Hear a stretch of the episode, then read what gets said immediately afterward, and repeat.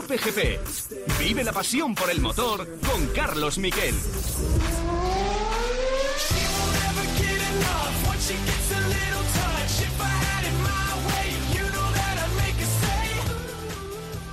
¿Qué tal? Buenas tardes, bienvenidos a Cope GP. Ya es oficial, Luis Hamilton ha renovado con Mercedes. Lo que pasa es que esta vez, a diferencia de lo que pasa en el fútbol con Leonel Messi, Mercedes no le ha entregado las llaves del reino o todas las llaves del reino que quería eh, Luis Hamilton. ¿Por qué? Porque ha sido un ni para ti ni para mí al final. Efectivamente, la solución más radical era la que planteábamos aquí. Si tienes un piloto como Russell que va como un tiro, inicia una nueva etapa. Pero esa es la solución radical. Luis Hamilton es una estrella mundial, eh, tiene muchísimos seguidores y puede ser el hombre con más títulos de la historia. Había discusiones dentro de Mercedes, oye, es que gana Hamilton, no gana Mercedes. Eh, bueno, se habló de mucho. Eh, Hamilton primero, para septiembre-octubre, se sentía fuerte con Toto Wolff, creía que podía sacar todo.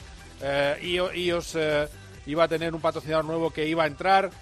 y al final, bueno, pues ese patrocinador, ese fabricante de plásticos, no ha tenido tanta fuerza, pero aunque tiene eh, el 33% de, del equipo de Fórmula 1. Y bueno, entre unas cosas y otras, se para en octubre y al final, hace eh, apenas 10 días, se firma ese contrato con Luis Hamilton. Pero ojo, el ni para ti para, ni para mí es también en las condiciones de Luis, es decir, un año. Con lo cual, un año de Hamilton con Mercedes, no se sabe qué va a pasar en el 2022, es una incógnita absoluta, pero eso sí, un año en el que solo no ganar, es decir, solo puede ganar, tiene un coche muy superior a los demás y si no gana sería un absoluto fracaso. Si no gana el octavo, podría eh, prorrogar eh, su estancia en la Fórmula 1, pero tiene pinta de que Lewis Hamilton pues no, va eh, a seguir después de este 2021, sobre todo si consigue ganar el título. Parrilla cerrada, cuatro campeones del mundo. Vamos a explicar alguna cosa más de estas y otras cosas que han pasado en el mundo del motor en titulares.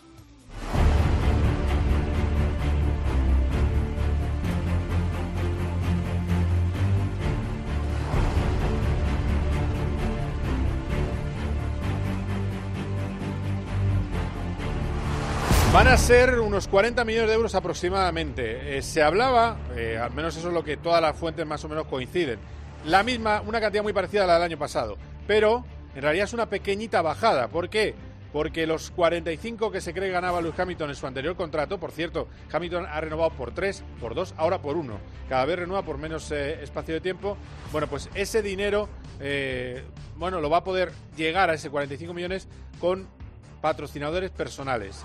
Eh, ha habido detalles que no le han gustado a Luis Hamilton. Por ejemplo, quería un nuevo Mercedes eléctrico que va a salir ahora, el Project One, gratis, de calle, es un supercoche tremendo. Bueno, pues no lo va a tener gratis.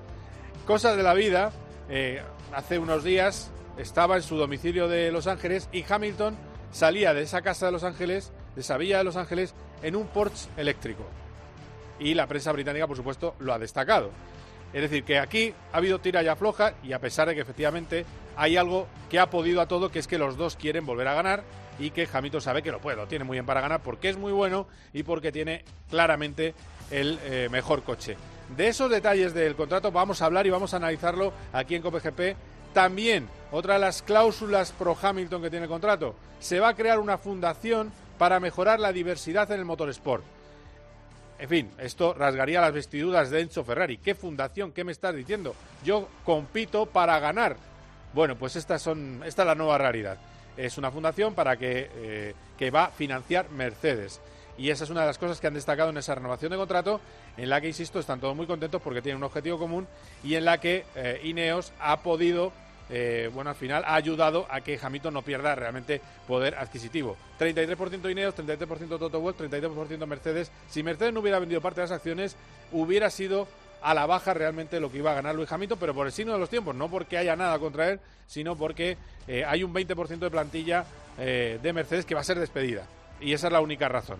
El caso es que ya tenemos la plantilla, la parrilla completa, cuatro campeones del mundo, los cuatro de más de 30 años, tenemos a Raikkonen 40, 39 Fernando Alonso, 36 Luis Hamilton, 32 Sebastian Vettel y el eh, bueno, pues ahí tienen a toda una jauría de jóvenes que intentarán eh, batirles. Lo vamos a hablar todo esto y lo vamos a analizar con un piloto Andy Soce que ya nos está esperando, también con eh, dos periodistas, José María Rubio y Miguel Portillo.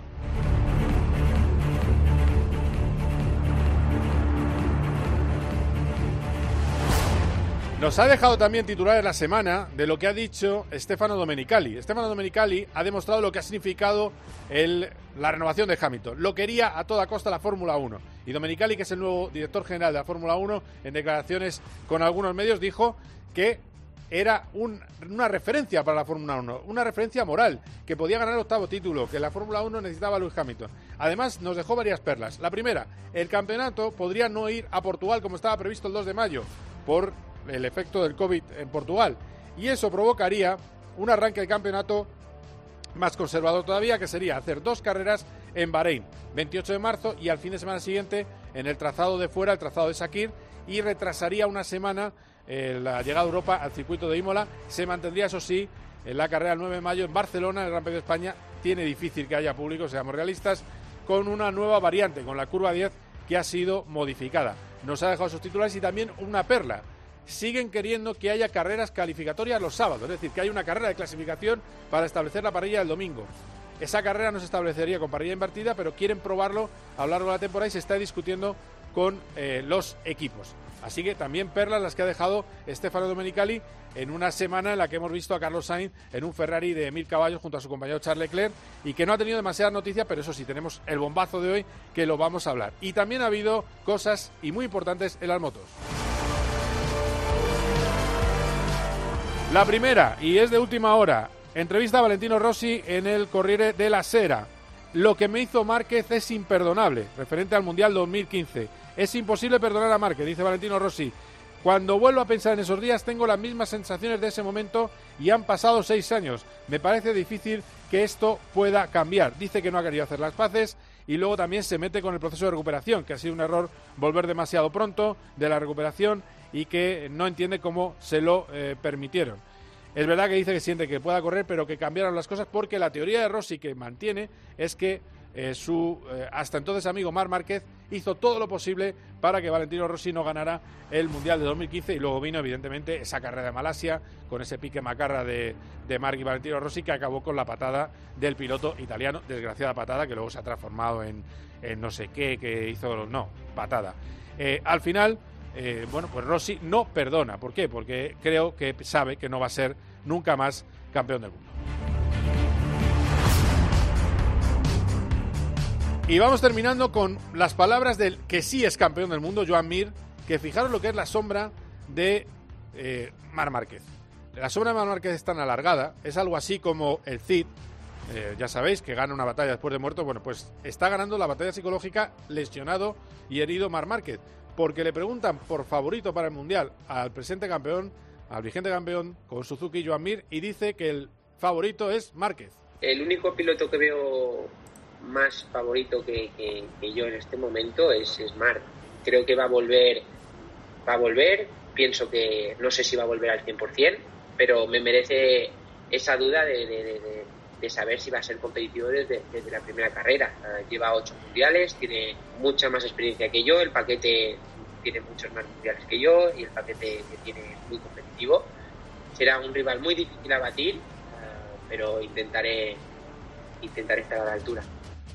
Bueno, pues Programa con protagonista de lujo este de hoy, porque vamos a hablar con Antonio García, recordemos, ganador de las 24 horas de Daytona. Le bajan del coche por un positivo de COVID cuando había terminado o tenía estaba de alta desde el 8 de enero y al final era un falso positivo, pero disfruta de ese triunfo en Daytona y se lo ha podido dedicar a Adrián Campos. Fue hace ocho días, las 24 horas de Daytona. Hoy nos va a confesar cómo se siente Antonio García ya con la mente fresca después de estos días de descanso. Así que quedaos aquí porque vamos a hablar largo y tendido de Lewis Hamilton. Cope GP, vive la pasión por el motor con Carlos Miquel. Paco González, Pepe Domingo Castaño y Manolo Lama lo dan todo. En el deporte. Pepe Domingo. Dime. ¿Cómo mola una final, eh? Mola mucho. En el entretenimiento. La peli que más me gusta a mí de Jason Connery. Muy buena. En la información. Hay algo de última hora en torno al partido que arranca. Paco González, Pepe Domingo Castaño y Manolo Lama.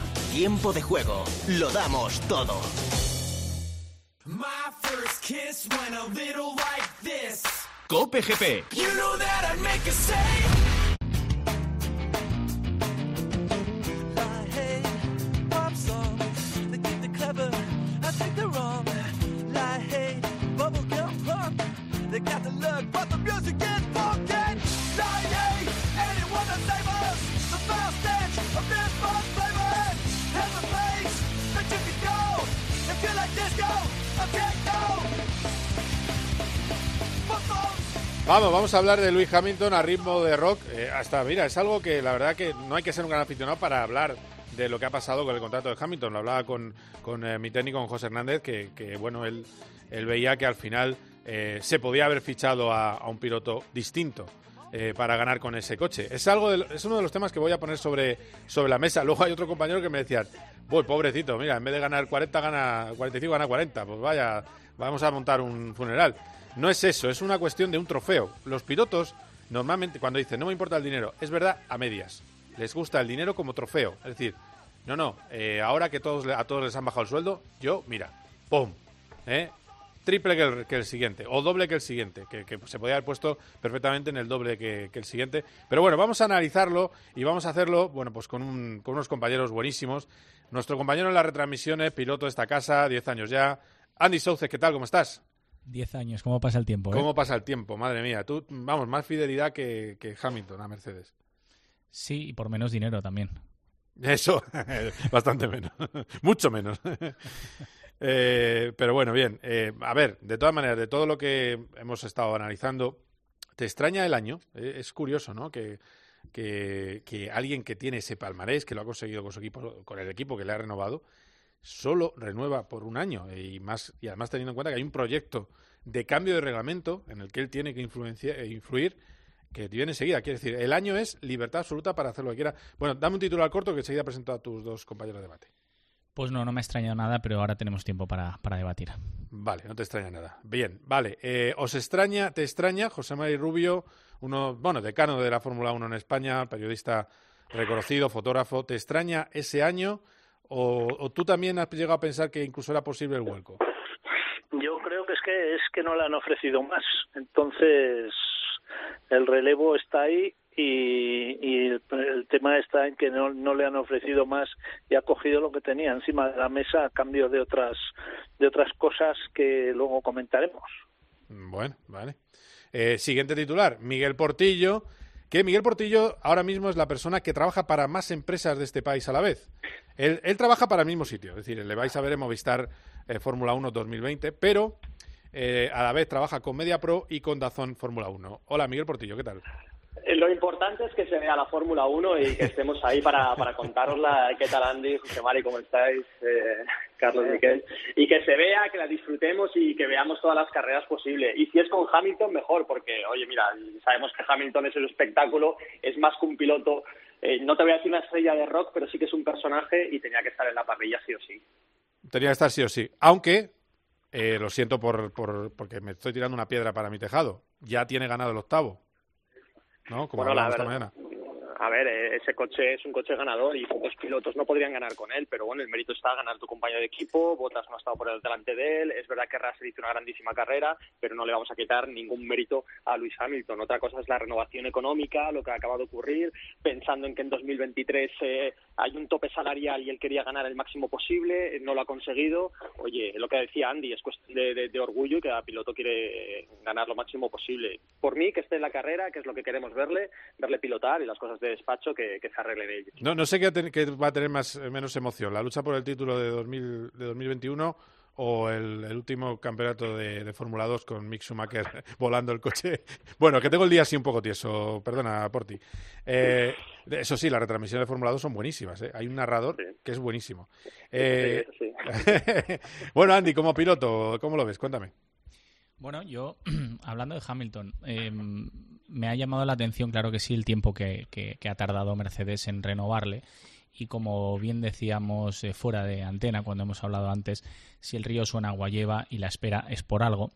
Yo creo que aquí hay varios factores, ¿no? El primero es que estamos viendo, vamos a vivir en los próximos meses una crisis importantísima eh, generada, entre otras cosas, por el COVID, que a Mercedes le ha costado un montón de despidos eh, en la empresa, ¿no? Entonces, justificar un sueldo de 45 millones, eh, que es lo que le pagaban a Hamilton, o 40, y el tío, además, eh, tengo entendido que había pedido un aumento bastante considerable, pues hombre, eh, me imagino que habrán estado intentando llegar a ese punto de encuentro. Yo creo que tenía varias cosas en contra y que el COVID le jugó una mala pasada a Hamilton y es que se demostró con la entrada de Russell que efectivamente Hamilton, si bien es cierto, como dice Porti, que es imprescindible de cara a que es un personaje ¿no? Eh, dentro de la Fórmula 1 y, seguro que va a marcar una época como la marcó en su día Senna, por lo místico que era en este caso, quizás por, eh, por, esa lucha eh, a favor de los derechos humanos y del racismo y demás, Hamilton de aquí a 15, 20 años, aparte de por su talentazo, por supuesto, hablaremos muchísimo y se, y se verá como, como parte de esa historia en Fórmula 1, además de, de sus mundiales, ¿no? Eh, yo creo que aquí hay un tema también eh, que tiene mucha controversia, es el tema político, ¿no? Yo creo que cuando tú representas una marca, y más una marca eh, alemana como es Mercedes, tienes que tener un poquito más de respeto hacia la marca. Está muy bien que tú como persona física defiendas lo que tú quieras y creo que tiene todo el derecho y además todo, vamos, que, le avalo en, lo que defiende. Pero por otro lado, mm, cuando representas a Mercedes, lo de subir al podium con camisetas tan, tan orientadas al tema político, mm, creo que ahí tiene que andar con cuidado. Y Mercedes ya le ha hecho bastante pintando el coche negro, el mono, el casco. Yo creo que toda la Fórmula 1 se ha volcado muchísimo y el mensaje está clarísimo, ¿no? Entonces yo creo que aquí hay varios factores que han entrado a formar parte de esa negociación y yo creo que un año, como dice eh, José María Rubio, es lo suyo por, porque Mercedes no le ha querido renovar, renovar para más tiempo y porque él yo no sé cuántos años más le quedan en Fórmula 1. Bueno, José Mari, sí. él, tiene en la mente muchas cosas fuera de Fórmula 1, eso es verdad. De hecho, eh, ha estado todo este, todo este tiempo hasta en Estados Unidos y tiene esa mansión en, en Hollywood, donde, eh, os contaba antes, le pillaron saliendo con un magnífico Porsche de su casa, un Taycan justo eh, poco después de renovar. cuéntame, José Mari. Bueno, pues para mí lo que te decía, es que yo creo que han tardado tanto, y no sé si incluso habrán tardado casi más en redactar el comunicado de prensa que hemos recibido hoy, los dos comunicados de prensa que hemos recibido, porque había que hilar muy fino para no decir nada, que es básicamente lo que, lo, que, han, transmitido en el comunicado de prensa de hoy, porque de lo que es deportivamente, pues eso, se resume a que ha renovado solamente por un año, no hay cifra, la cifra son en torno a los 35 millones, le han dejado un espacio también en el casco, es decir, que ha tenido un pago en especias para que lo pueda gestionar y, y, bueno, pues de forma que, que, pueda llegar a alcanzar lo que cobraba antes. Y, y luego ya entramos en el tema de lo que le decía antes Andy, del tema de la política o de, o de la pseudopolítica, porque yo me he estado mirando un poco el comunicado así a fondo y, bueno, cuando habla de, de, de, los grupos que están poco representados en la Fórmula 1, apoyar la diversidad, la inclusión, en Twitter he visto por ahí algunos comentarios que dicen pues que monte una ONG. Pues eh, habla de unas cosas, hablan todos, que incluso hablan directivos, un directivo de Daimler, pero que no aclaran prácticamente nada. Una fundación de caridad para apoyar la diversidad e inclusión en todas las formas del motorsport. Es decir, hay tantas incógnitas ahí que es una fundación de caridad para apoyar la diversidad en la Fórmula 1, la inclusión de grupos que ahora mismo no están representados. Aquí en la Fórmula 1, en cualquier deporte, es el que el que mejor deportista es o el que más corre en el caso de la Fórmula 1 es el que el que tiene acceso para llegar a la Fórmula 1. Entonces, es un comunicado de prensa que abarca tantas cosas, el 80% de ellas que no tienen que ver con la Fórmula 1, que yo creo que la base de, de, la tardanza ha estado ahí. Y como te digo, para redactar el comunicado yo me supongo que habrán tenido eh, repasando cada coma y cada punto todas las partes ahí implicadas, pero para mí eh, Mercedes yo creo que en el año 22 puede incluso que se plantee dejar la Fórmula 1 como equipo, mm. vender las acciones que tiene a Toto Wolff y, y, al grupo Ineos y quedarse como meramente como un como un suministrador de motores sobre todo porque la parte de motores no ha entrado nunca en la negociación con ni con Toto Wolff ni con Ineos. Eso te leía en autopista que dices que, que dices que la fábrica de motores es solo de Mercedes ahora mismo. Sí la fábrica es solamente de Mercedes, por eso ellos pueden vender el equipo de Fórmula 1, quedarse como suministradores y comenzar a investigar y desarrollar lo que serán los propulsores a partir del 25. Entonces, para ya todavía coger más ventaja sobre sus rivales. Ya han demostrado que pueden ganar eh, todos los campeonatos que quieren, toda la época híbrida, y ahora pues pueden dar un paso atrás a partir del, del año 22 quedándose como suministradores y dedicándose a investigar sobre todo con, con eh, combustibles alternativos, porque ya vemos que Le Mans va a apostar por el, por el hidrógeno, veremos a ver la Fórmula 1 hacia dónde se orienta. Entonces, Mercedes tiene muchas cosas que que investigar y que hacer y la concesión a Hamilton este año pues ha sido el espacio en el casco y, y, toda esta especie de decoración que se ha montado con la fundación de caridad que yo la verdad eh, pues no sé nos lo tendría que explicar un poco mejor. a ver en la Fórmula 1 y en el motorsport la única ley que discrimina es el dinero. Discrimina a alguien que es que si tienes más dinero tú lo tienes más fácil. Eso es así. Pero eh, la otra ley que marca es el cronómetro es decir, no hay nada más ecuánime que el cronómetro. Si corres, te hacen caso. Si no corres, no te hacen caso. Si corres y tienes pasta, te hacen más caso. Pero, pero eso es así, digo, digo por, por no hacernos los, los eh, Illuminati. ¿eh? Eso es, eh, pero bueno, aquí cada, cada uno, eh, en fin, eso, esto no podemos llevar. ¿Qué queremos? ¿Pilotos más lentos pero que, que, tengan una cuota o pilotos más rápidos? ¿no? Eso es un poco la discusión. Bueno, no sé. Porti, tú que eres un hombre eh, con, otro enfoque. Cuéntame.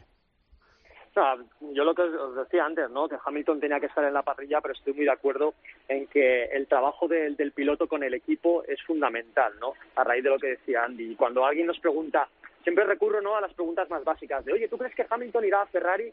Eh, ¿Puede ser que le veamos en un equipo histórico? ¿Por qué no el, piloto que más mundiales tienes no va a Ferrari? No va a ir a Ferrari por algo así, porque le da igual la marca, él corre por sí mismo, está mirando solo cómo poder eh, quedar bien, eh, cómo desarrollar sus proyectos personales en este, que ha avanzado mucho la Fórmula 1 gracias a él, evidentemente, pero digamos que este, este orgullo, esta manera selfie de mirarse a sí mismo, eh, hace que, Mercedes sepa que no es un hombre de equipo, que realmente no está corriendo para ellos y que equipos como Ferrari ni se planteen tenerlo, por supuesto. Y a partir de aquí, eh, creo que es una persona que, que tenemos que tener en, en, en la parrilla, que eh, nos alegramos muchísimo de que haya podido llegar a ese acuerdo y, la, y el debate que está en la calle y lo que, que imagino que es a donde querrías llegar, eh, Carlos Miquel, es qué pilotos ganaría el Mundial con el coche. Eh, ¿Qué pilotos? Pues mira, eh, tú, no sé, yo creo que puedes quitar a lo mejor Stroll, que es un poco irregular, puedes quitar a, digo, o sea, digo los que no ganarían.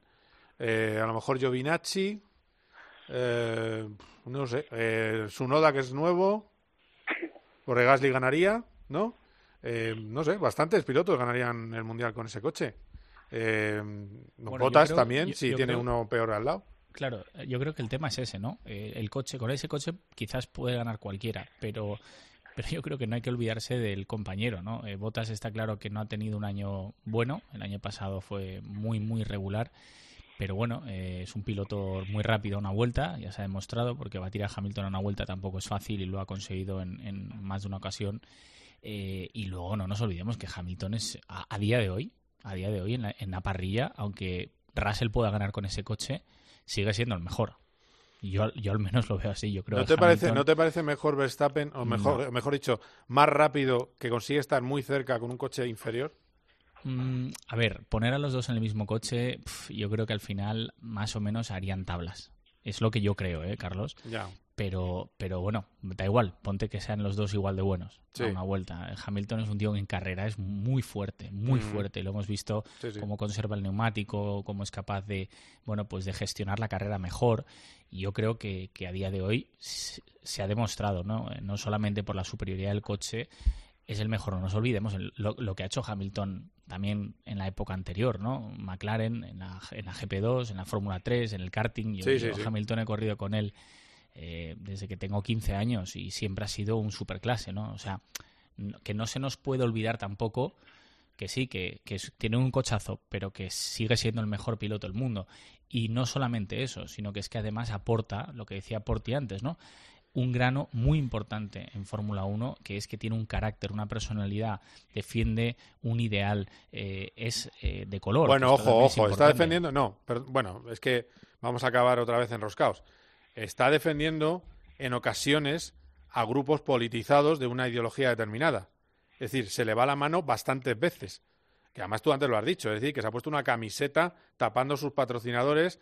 eh, en fin, mm, ha- metió una presión extraordinaria, que eso lo sabe muy bien Carlos Sainz, a todos los pilotos cuando llegó el Gran Premio de Gran Bretaña, los dos grandes premios en Gran Bretaña, era insoportable la presión que metió para que se arrodillaran. Cuidado, o sea, que no te discuto que es un grandísimo piloto, evidente, si no, no ganas tanto.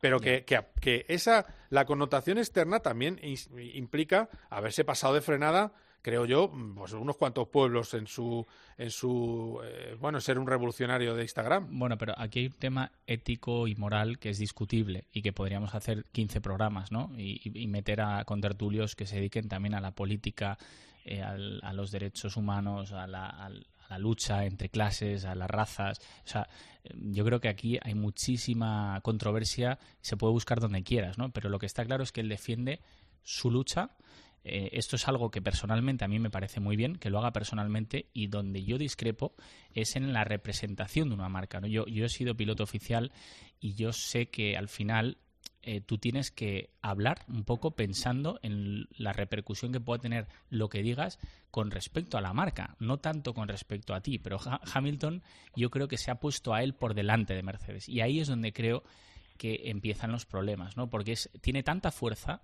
tanta, tanto seguimiento a nivel de redes sociales y, demás, que yo creo que él está por encima de Mercedes, o al menos eso cree, y yo creo que eso ha sido parte también de esa negociación y estoy seguro que ha salido el tema a colación porque ahí ya entra un tema de egos también de uno y de otro, porque Hamilton también sabe que es imprescindible para la Fórmula 1, ¿no? al menos a día de hoy. Sí, sí, el factor Fórmula 1 yo creo que ha sido clave. Eh, bueno, José Mario, voy a cambiar el, el, paso para que os mojéis. En... dime, dime, dime yo quería preguntarle a Andy qué le hubiesen dicho en Bentley, que es una de las marcas con las que ha sido piloto oficial, si hubiese llegado un día, oye, que yo quiero hacer esto tal y cual, que con un planteamiento similar al de Hamilton, que qué te hubiesen dicho en Bentley.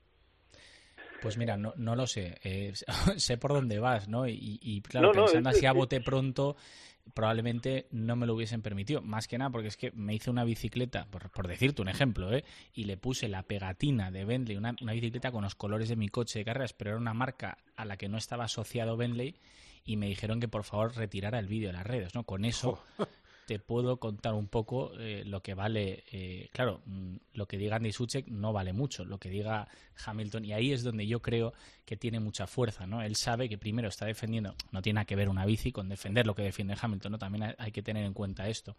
Yo creo que aquí hay un tema muy ético y muy moral. A mí creo que me hubiesen dicho que no pero mm, es Hamilton, José Mari, y, mm, y defiende algo que mucha gente ve eh, igual, ¿no? Y yo creo que ahí Mercedes no ha querido tampoco eh, ponerse en contra. Em, porque bueno, es, desde lo que se habla, eh, también está de moda y, aunque suene mal decirlo, pero es verdad. Está de moda. y, bueno, y él está en su derecho, pero mm, yo creo que tendría que pensar más en Mercedes y menos en él y dejar el ego a, un lado, ¿no? Ya, ya el mensaje está claro y yo creo que ya hay que centrarse en las carreras. Esta es mi opinión. Eh, bueno, voy a, voy a terminar con que os mojéis, que esto, si no se me va el programa, yo estaría con vosotros tomándome este café eh, toda la tarde, eh, que os mojéis y me digáis si veis a Hamilton compitiendo en 2022 en Fórmula 1. empezamos por José Mari. A ver, si hay que ser corto, conciso y al pie, yo diría que no. Vale. Por ti. La teoría es que no, porque para eso ha hecho solamente un año de contrato, aunque digan que puede ser ampliable a dos. Hay un cambio de normativa en 2022 eh, y ya hemos dicho que se quiere dedicar a otras cosas. Eh, en principio, y si no hay un cambio en lo que él pide o va a seguir pidiendo en su mejora de contrato, no le veo en 2022. Pues nada, terminamos, Andy. Bueno, yo creo que depende de las garantías que le ofrezca Mercedes, si es que seguir con Mercedes, pero está claro que Hamilton ha elegido siempre la ruta correcta. Lo hizo en McLaren, lo ha hecho con Mercedes, ha sido ocho veces campeón del mundo de Fórmula 1. Eh, perdón, siete, ¿no? Sí, bueno, pero has visto, has visto lo que pasa, ¿no? Claro. Vamos camino de ocho, sí. Vale. Siete. Es que has dicho antes ocho y, no, que me ha quedado la cifra. Sí, sí, sí. vale, lo da por hecho, pues vamos a decir ocho. No, no. Siete veces, eh, una octava es muy probable este año eh, bueno, se retiraría con ocho títulos mundiales si fuera el caso. Y si no, pues tiene el riesgo de hacer un año más y no ser campeón del mundo y retirarse, como digo yo, por la puerta de atrás, que no lo veo así, porque Alonso no se retiró por la puerta de atrás a pesar de no haber sido campeón del mundo desde el 2006, todo lo contrario, ¿no? Entonces, bueno, su leyenda yo creo que podría terminar a finales de 2021. Bueno, pues estáis los tres de acuerdo, así que esperaremos acontecimientos. Por cierto, Andy, estaremos atentos a ver que, cómo cierras tu, tu futuro, que Benley eh, ya no sigue en las carreras, que estás trabajando en ello, así que eh, suerte y a ver si pronto tenemos buenas noticias. Eh, porque... he querido pedir 40 millones y me han, dicho que no. ¿Te han dicho que no? Sí, y no veo muy bien, no veo muy bien el motivo, ¿no? Les he dicho que yo, yo no me voy a meter en nada político. A ver, la, cope ahí, que ya, te ha echado la tiradilla antes, que le pagas poco, pues ya sabes, Es muy difícil negociar con Andy, siempre. No, he dicho, bueno, no te, no te, quejes tampoco. no, no, Pero he dicho, he dicho que no, que no he llegado a los 40 millones de Hamilton con la cope todavía. Todavía. Todo se andará. Es, hacer la suma de todo, ¿sabes? Eh, cuando tenga ya todo... Yo soy como Porti, ¿sabes? Que me voy moviendo por ahí, hago programas por arriba o por abajo. Sí, sí, Porti nada. Va sumando, va sumando. voy sumando. O sea, Porti si cobrara de todas las empresas con las que está vinculado ahora mismo, es que se salía de la tierra. O sea. Miquel, ponle una pegatina a Andy, hombre. O en el hueco ese que tiene Hamilton, ponle ahí copeo, Carlos Miquel. No depende, de, no depende de mí. Si de mí dependiera, vamos. Ya, ya te digo yo que tenía todas las pegatinas. Porque Andy es un, es un gran producto y sobre todo es un hombre de marca, no como, no como aquí alguna vedette. Eh, de las que hablamos a veces. Pero bueno, que, bueno, que ha sido un placer, compañeros. Eh, Andy, eh, José María Rubio, Miguel Portillo, cuidados mucho, ¿eh? Gracias, un abrazo. Un abrazo. Bueno, quedaos ahí que vamos a hablar con otro grande, Antonio García. Cope GP. ¿Quieres estar más cerca de Carlos Herrera? Patricia, buenos días. Veo que le hace ilusión hablar con este programa, ¿verdad, señora? De Paco González, de Pepe Domingo Castaño, de Manolo Lama, de Juanma Castaño, de Ángel Expósito, de Pilar Cisneros. Es sencillo. Entra en cope.es y regístrate ya. Mensaje Sevilla. Nos están escribiendo los oyentes contándonos también lo que les ocurre a ellos. Si escuchas Cope, ahora accederás a un universo lleno de experiencias exclusivas. En una radio que también se ve con los mejores contenidos a la carta. Entra ya en cope.es, regístrate y disfruta. Cope GP, vive la pasión por el motor con Carlos Miquel.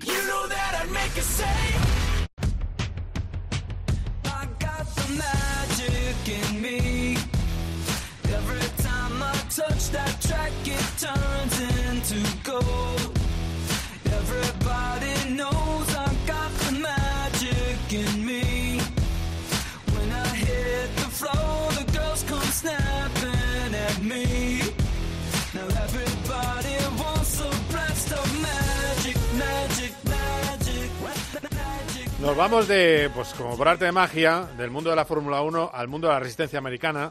Se nos quedó pendiente el lunes pasado hablar con él, eh, entre otras cosas porque por la diferencia no, no pudimos eh, localizarle a tiempo, pero le tenemos aquí en COPGP al flamante ganador de las 24 horas de Daytona, Antonio García, tercera vez eh, que lo gana. Hola Antonio, ¿qué tal? ¿Cómo estás? Hola, ¿qué hay? Muy bien. Oye, enhorabuena, ya te lo dije en persona, enhorabuena. Mm, y qué más da lo, que haya pasado, que sé que en el, primer momento estabas enfadado con, estas peripecias, pero que al final ahí están tus, eh, tu, mitad de carrera excepcional y, la espinita que te has quitado de 2016 claramente, ¿no?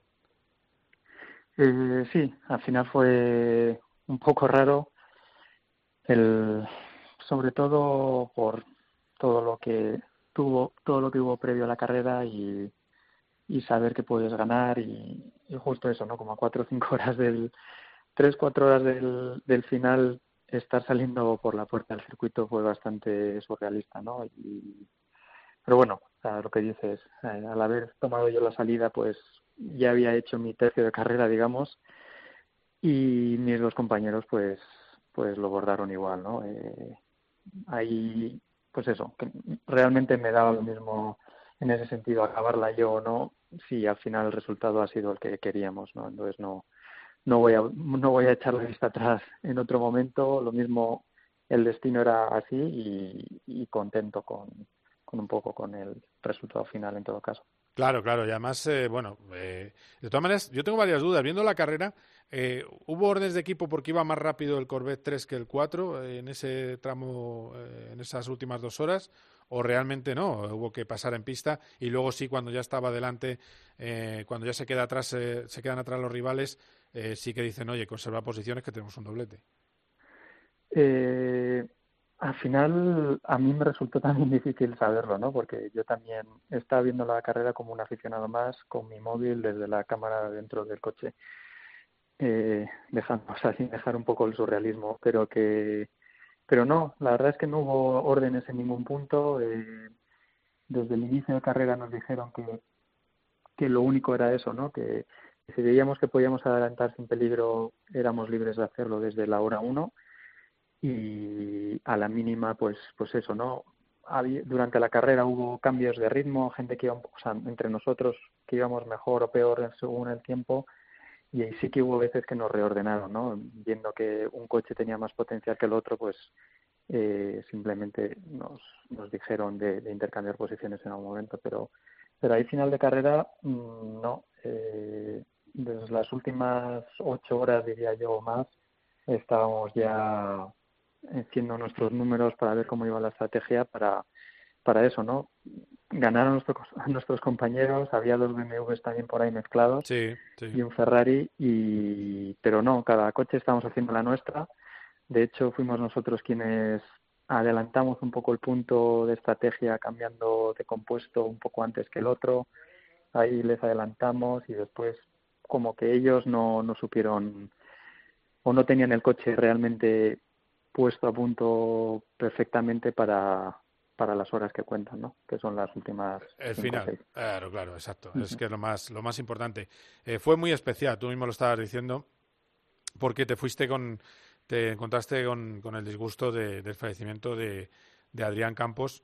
Eh, supongo que ya has podido hablar con sus hijos, ¿no? Y dedicarle la victoria, aparte de lo que hemos visto públicamente, dedicarle esa victoria que te pidió eh, uno de sus hijos en público, ¿no? Que gana por mi padre ya has, has podido hablar con ellos. Eh, bueno, ¿cómo, ¿cómo ha sido especial eh, volver a, a, ganar esta circunstancia? Y también, ojo, por el fallecimiento de tu abuelo eh, hace un mes.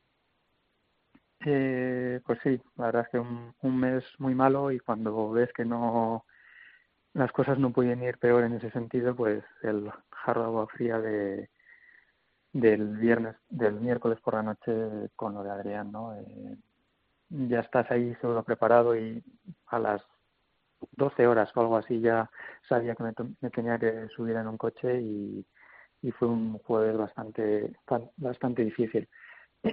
Inicialmente hablé con, con Adrián, su hijo, por mensajes o lo que pude, porque al final con la diferencia horaria también era un poco difícil y, y siendo sincero, pues tampoco me era me veía muy capacitado para hablar, la verdad. Mm. Y, y eso, al final fin de semana duro, pero pero pero eso, ¿no? Como con muchas ganas de hacerlo bien para dedicárselo y, y eso, una, una circunstancia carrera que, que no se recomiendo a nadie, ¿no? El, el tener que trabajar en esa circunstancia, pero pero ya no sé si incluso el motivo ese, ¿no? De, de estar así y querer ganar sí o sí, pues también me dio un poquito más de, de rabia y fuerzas por, por conseguirlo y, y al final pues el fruto pues está ahí, ¿no?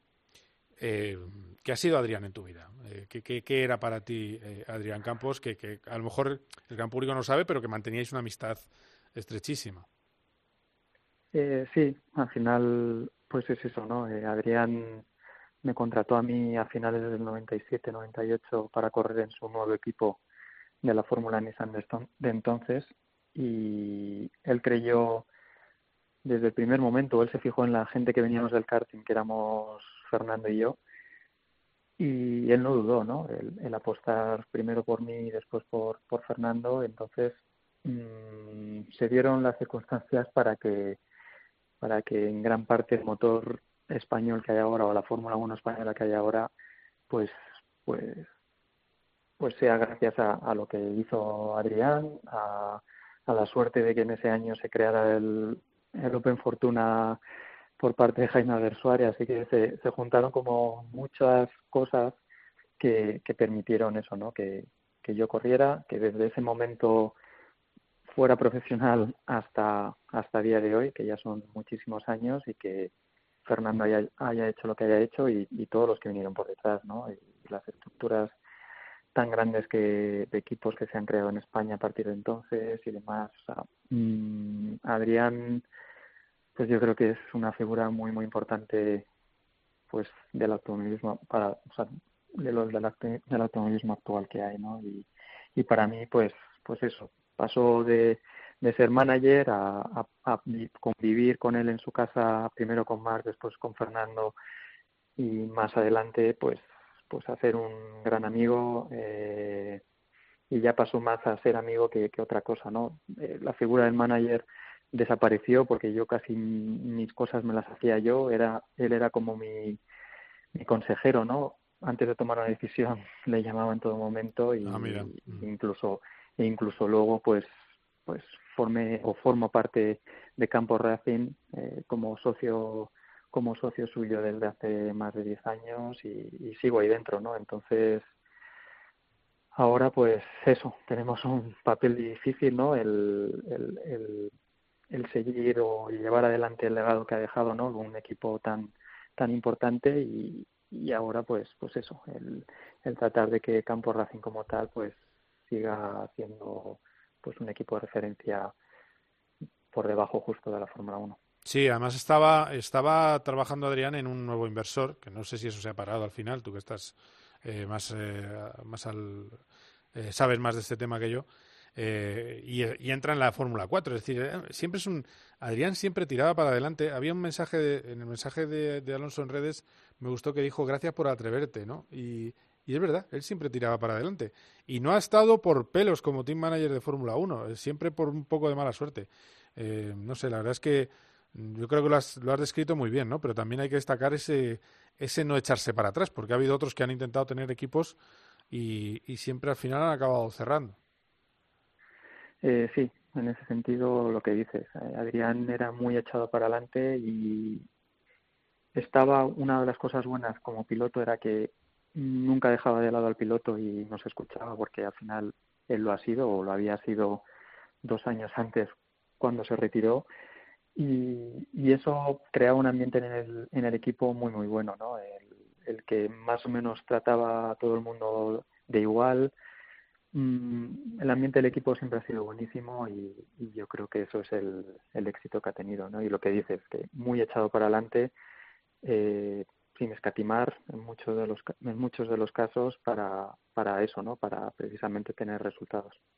Eh, a ver, de, de todo el fin de semana, mm, quiero que me resuelva la duda porque la tengo yo, a lo mejor la tiene el oyente. Si te haces un test para poder volver a casa, eh, y da positivo falso positivo, se supone que hiciste otro que dio negativo, ¿no? Para, para poder volver, claro. Me lo hice como unas ocho horas antes el otro, pero supe por por mensajería y demás que ese otro test no iba a llegar. Eh, entonces fue por eso por lo que decidí a última hora, como unas tres horas antes de la salida, yo creo que me lo hice. Ese otro que en un en un, una clínica, digamos, que montaron excepcional para para simplemente, no sin tener nada que ver con la competición, simplemente para que los pilotos internacionales pudiéramos tener acceso a un test, pues como están haciendo ahora con lo de las 72 horas previas al viaje. Sí, sí. Fue por eso por lo que me incliné a hacerlo, pequé de, pequé de, pues de pensar que habiéndolo pasado hacía más de cinco semanas, pues no conté en ningún momento con, con seguir dando positivo, aunque sea en el test, pero pero bueno, al final ese dio, ese dio positivo por protocolo del circuito, más que nada, o sea, eso es lo único que, que el problema que hubo, ¿no? Que por protocolo del circuito y temas legales del circuito, pues no me podían hacer permanecer dentro de la burbuja y, y eso fue lo que pasó. Pero a efectos, eh, a efectos pues del gobierno y demás y de todo, yo estoy recuperado o estaba recuperado en ese sentido, ¿no? Entonces, una pena no poder haber, haber acabado la carrera, pero, pero bueno. Y luego, pues como dices, ese test que me hice siete, ocho horas antes, pues, pues volvió con un resultado negativo. Entonces, pues, pues eso, no, no entiendes bien, bien no sé, todo eso, ¿no? La gente que lo hemos pasado, pues, no se entiende, que, ¿no? que haya residuo del mismo virus y demás, o, o lo que sea, pero, pero bueno, es una anécdota más de, de esta vida que tenemos que estar sufriendo ¿no? con, con estos test y este nuevo virus, pero, pero bueno, eh, que esto sea todo lo malo. Bueno, vuelves el 22, ¿no? Para Estados Unidos, tienes un test eh, y, y luego, claro, lo que nos tiene a todos emocionados, que es volverte a ver en Le Mans. Que este año sí que sí, ¿no? Sí, esa es la, esa es la idea. Eh, vuelvo para allá la semana del 22 al 25 y ya preparando pues Sebring, que es al mes siguiente y, y, bueno, y un poco todo lo que todo lo que viene, ¿no? Hay muchos muchos días en simulador también programados, pero pero siendo cuatro o seis pilotos disponibles, pues nos los podemos ir repartiendo y, sí, con ganas de con ganas de volver a Alemán y, y quizás pues eso, ¿no? A, hacer una buena preparación para Alemán que yo creo que, que nos viene bien y, y viendo ahora eso, ¿no? Que, que, el C8 por fin ha ganado una carrera de 24 horas o de más de 8 horas, digamos, que nunca habíamos hecho aún. Así que con, con ganas de, de volver a Francia, desde luego. Tenemos que verte más fotos tuyas con el Rolex, ¿eh? Que no, no, eres tan, tan ya sabes que, discreto. igual que no, igual que no dije que había que estaba contagiado de COVID en diciembre, tampoco soy de, de muchas fotos de, de los relojes, pero bueno, en algún momento enviaré alguna. Tienes ya unos pocos, ¿eh? No está, no está mal. ¿Dónde los tienes guardados? ¿Dónde, ¿Dónde los pones? ¿En una repisa o en el baño, como hacen los famosos? ¿Cómo, ¿Dónde los pones? No, los tengo por ahí, o sea, tengo sitios para, para guardarlos y, y bueno, y ahora mismo pues tengo uno en la muñeca, eso sí. Ah, mira, mira. Sea, ahora mismo ves que son las las 5 y 9, ¿no? En, en un Rolex es, Son las 5 y 9 con mi reloj también. Eh, ahí, bien, bien, bien. Ah, así que, esa, esa hora es mejor, es que la, pero bueno. Eh, Antonio... Nunca me, nunca me, verás con un Rolex en un circuito porque no me gusta presumir en un circuito, pero, pero fuera del circuito sí que me lo suelo poner ahí. Sí, muy bien, muy bien.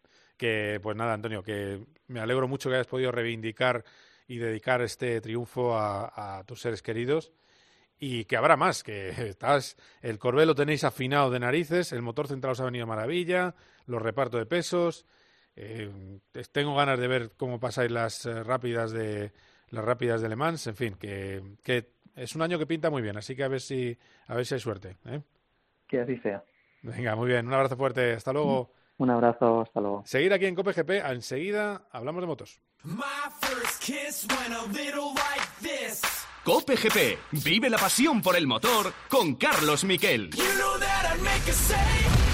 La noticia del día es la confirmación de lo que nos contaba Miguel Ángel Díaz. Miguelito, muy buenas. ¿Qué tal, Juanma? ¿Qué tiene Hazard? Tiene una rotura fibrilar en Hay el contenidos anterior de la deportivos que solo encontrarás en el partidazo de Cope. Guillem Balaguer también maneja Guillem. Información de primera mano sobre lo que está atravesando Hazard. no lo que ha ocurrido. soporta la exigencia, eso bloquea su mente y facilita las lesiones. Y como me ha dicho un amigo suyo, a la persona no le va nada bien el traje de estrella. De lunes a viernes, de once y media de la noche a una y media de la madrugada, Juanma Castaño y su equipo consiguen que te acuestes cada día sabiendo todo lo que pasa en el deporte. El partidazo de Cope. Lo damos todo. Cope GP.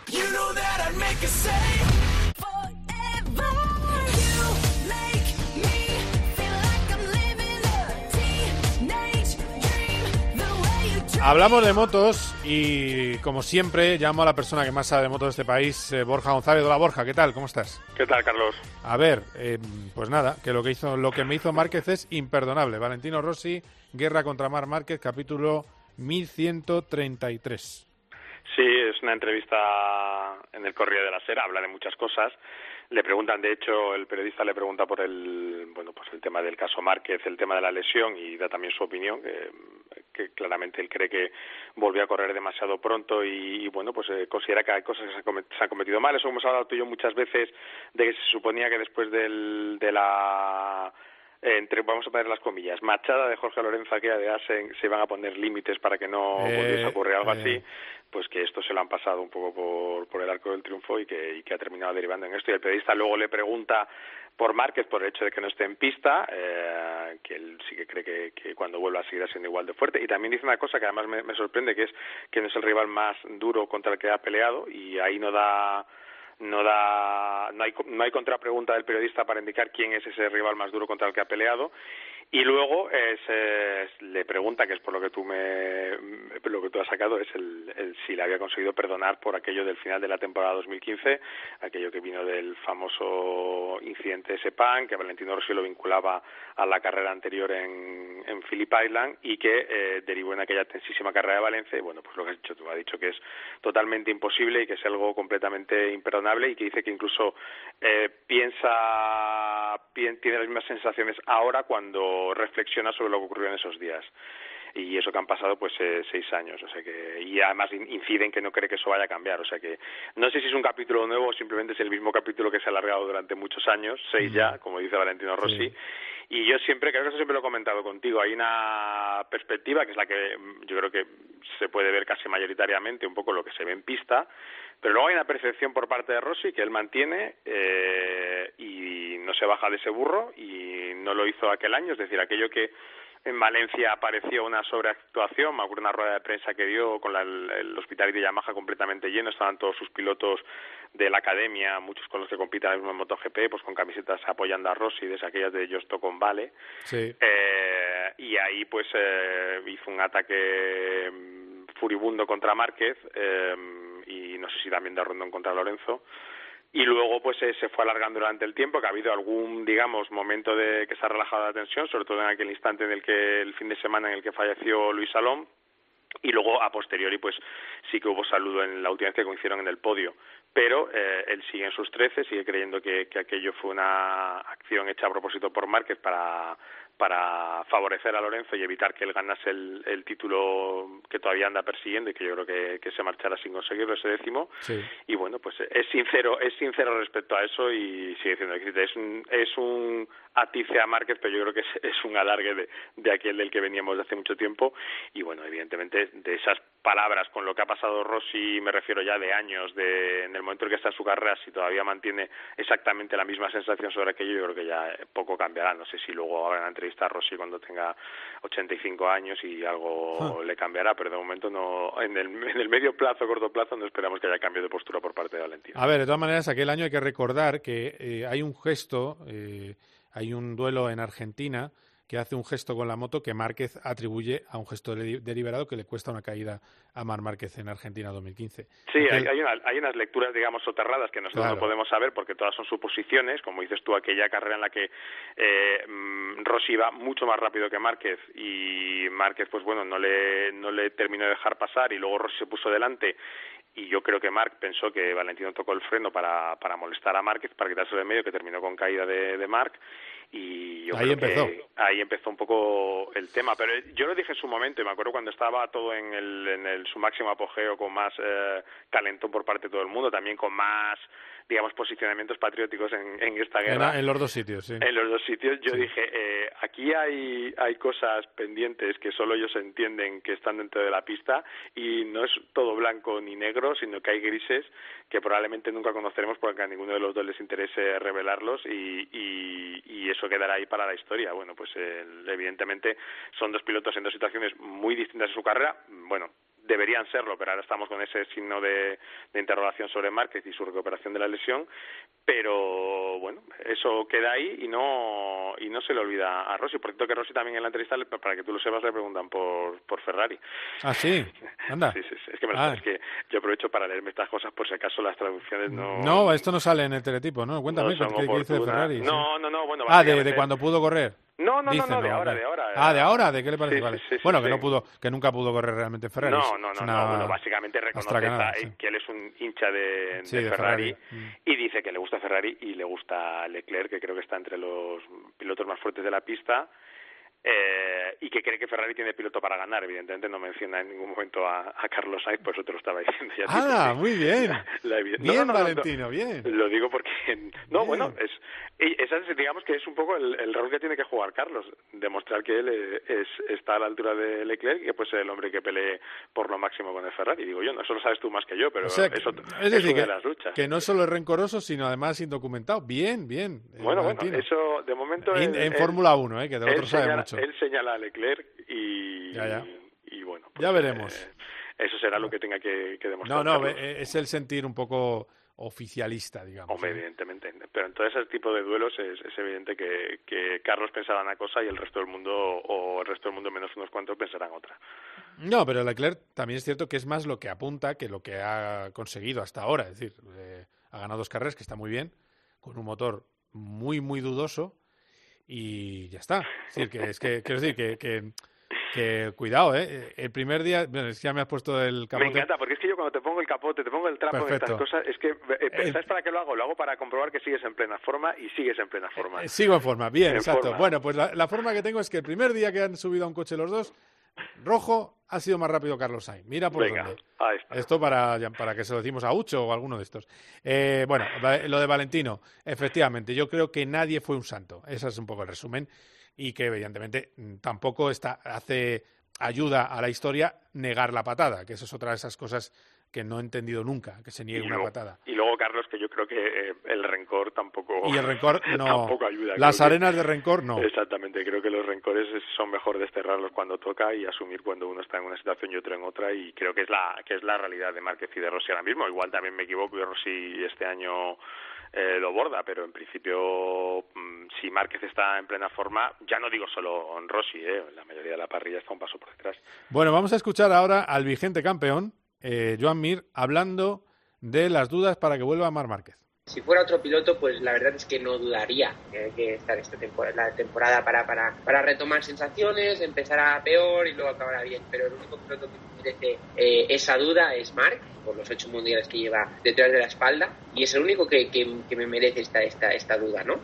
Porque seguramente si fuera de otra persona, pues no dudaría que la primera carrera puede estar para ganar. Con Mark puede pasar, eh, si, si está para ganar no me sorprendería tampoco. Bueno, no me sorprendería si está para ganar. En... A ver, se está quitando presión Joan Mir, evidentemente. Pero bueno, tiene que hacerlo. Quiero decir que, de hecho, le, le, le, preguntaron también si, si no se consideraba el, el favorito y él creía que el único piloto que veía en estos momentos más favorito que él era, era Mark. Eso que está muy bien por su parte porque quiere decir que se coloca en un nivel altísimo, es decir, como en, en ese escalafón, como tiene que ser en la segunda posición, si es Mark el, el que vuelve con, con con el máximo con el máximo nivel pero evidentemente está bien que lo haga porque es eh, quiere decir que asume un poco una narrativa lógica que, todos tenemos y que hace más atractiva la posibilidad de, que llegue Marca al 100% y esa lucha con Joan Mir. Sí, sí, la verdad es que lo hace más atractivo, pero también es cierto que lo que dice en la primera parte es verdad. Cuando tú tienes una lesión tan grave, al principio te cuesta. Y yo también estoy en eso. Quiero decir, es que de verdad también dejemos un poco tranquilo a Mar Márquez, que le vamos a pedir que gane eh, con recién quitado el, eh, el, cabestrillo que lleva. Es que, eh, no sé, creo que, o sea, Márquez es increíble, pero hay que quitar un poco de la supermanía, porque es que entonces nos lo cargamos. Sí, lo que pasa es que tú mismo me imagino que cuando veas la primera carrera de Márquez, eh, pero suponiendo que llega al 100% y tal, pues en el, fondo pensarás, bueno, a ver qué hace el chaval, eh, hombre, si queda entre los seis primeros estará bien, pero habrá una parte de ti que dirá, y a ver si la lía y gana la carrera. Sí, también, claro, como, espectáculo, como aficionado eso también se lo ha ganado Mark por su manera de correr y por cómo encara las cosas y por el nivel que ha demostrado. Y yo creo que es un poco a lo que se refiere Joan, que lo lógico es que a un piloto que vuelve tras un parón tan grande le, le cueste, eh, en todos los sentidos, por recuperar el tono, la confianza, etcétera, etcétera, pero que si hay un piloto que puede volver y de repente ganar la carrera, ese es Marc Márquez y es un poco pues también lo que él, o sea, es, está bien que él, que él entienda exactamente cuál es el rival que tiene enfrente y lo dicho, si Marc Márquez llega a la primera carrera y queda séptimo, octavo o termina simplemente la carrera, probablemente lo valorará después, pero ahí veremos su realidad física y, tendrá el mérito que, tiene eh, después del calvario que está pasando. A ver, terminamos. Eh, vamos terminando con Joan Mir. Eh, ¿Tú crees que va a hacer llevar el número uno, sí o no? La pregunta rápida. Que sí.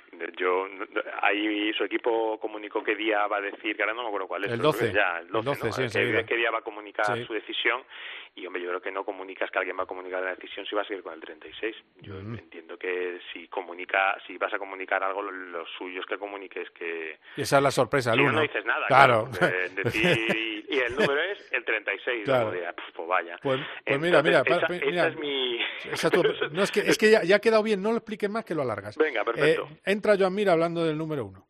El 1 es un número que, luce mucho y que no puedes elegir. Esos son dos factores positivos de cara al 1. Y luego el 36 es eh, el número con el que he llegado hasta, hasta el Mundial. He llegado a ganar dos títulos de momento y es el número de currar, es un número de trabajar. Pero es un número que, que siempre voy a tener y, y, siempre voy a poder, a poder eh, elegir, ¿no? El 1 seguramente no. Está la maldición del 1, ¿no? No creo que haya influenciado mucho en mi decisión. Me gusta porque, porque os estáis pensando que voy a elegir el 1 ya a toda costa y no sé qué. Y está bien, está bien, está bien. Está bien que, que, tengáis la, la duda del tema. Tengo ganas de que sepáis la respuesta. Tengo ganas de que sepáis la respuesta. El día 12, enseguida lo vamos a saber. Borja también ha hablado de que le, pidió la, eh, le pilló la marcha de Brivio, le llamó por teléfono y él estaba en chancletas de vacaciones y que pues, le desea lo mejor y que espera que no se note su pérdida. Y bueno, pues a ver qué pasa con ese mundial. Primeros test, recuérdamelo antes de despedir. Eh, primera, es que el día exacto creo que es 8, 9 y 10 de marzo, porque hay luego dos días antes hay un, va a haber un test que van a dejarles eh, subirse a la moto un día y antes van a debutar los novatos, entre ellos Jorge Martín porque al final tengo que, apretar el, calendario por la cancelación de Qatar, de Qatar de Sepam. Es verdad, vamos a marzo, sí, todavía queda un poquito. Sí, ya antes de, antes de llegar a eso, bueno, tenemos varias presentaciones. Mañana se presentará Ducati, que no hay pilotos españoles, pero sí que con pilotos españoles de por medio, el día 22 está anunciada la del Repsol Honda eh, con Marc Márquez y Paul Espargaró. Veremos a ver si ahí eh, escuchamos ya a, a Marc y unos días antes, creo que el día 19, será la presentación del LSR con su hermano Alex. Muy bien, Borja, que ha sido un placer, ¿eh? que, hablamos, hablamos y estamos en contacto para toda esa presentación. Muy interesante ver ese día 22 que dice Mar Márquez de su posible vuelta. Ya le vemos un poco más, con más movilidad de brazo. Bueno, eso es bueno, pero calma. Así que, gracias, Borja, un abrazo. Un abrazo, Carlos. Hasta aquí con PGP. Ha sido un auténtico placer. ¿Habrá noticia la semana que viene? Sí, porque la semana que viene presentan el McLaren. El primer coche de la temporada se va a eh, presentar, el coche de Ricciardo y de Lando Norris, el MCR35 con motor Mercedes. También vamos a saber qué pasa en el Rally Arctic de Finlandia, Mundial de Rallys, 15 y 16 de enero. Esto no para. Hasta aquí GP. Adiós. GP con Carlos Miquel.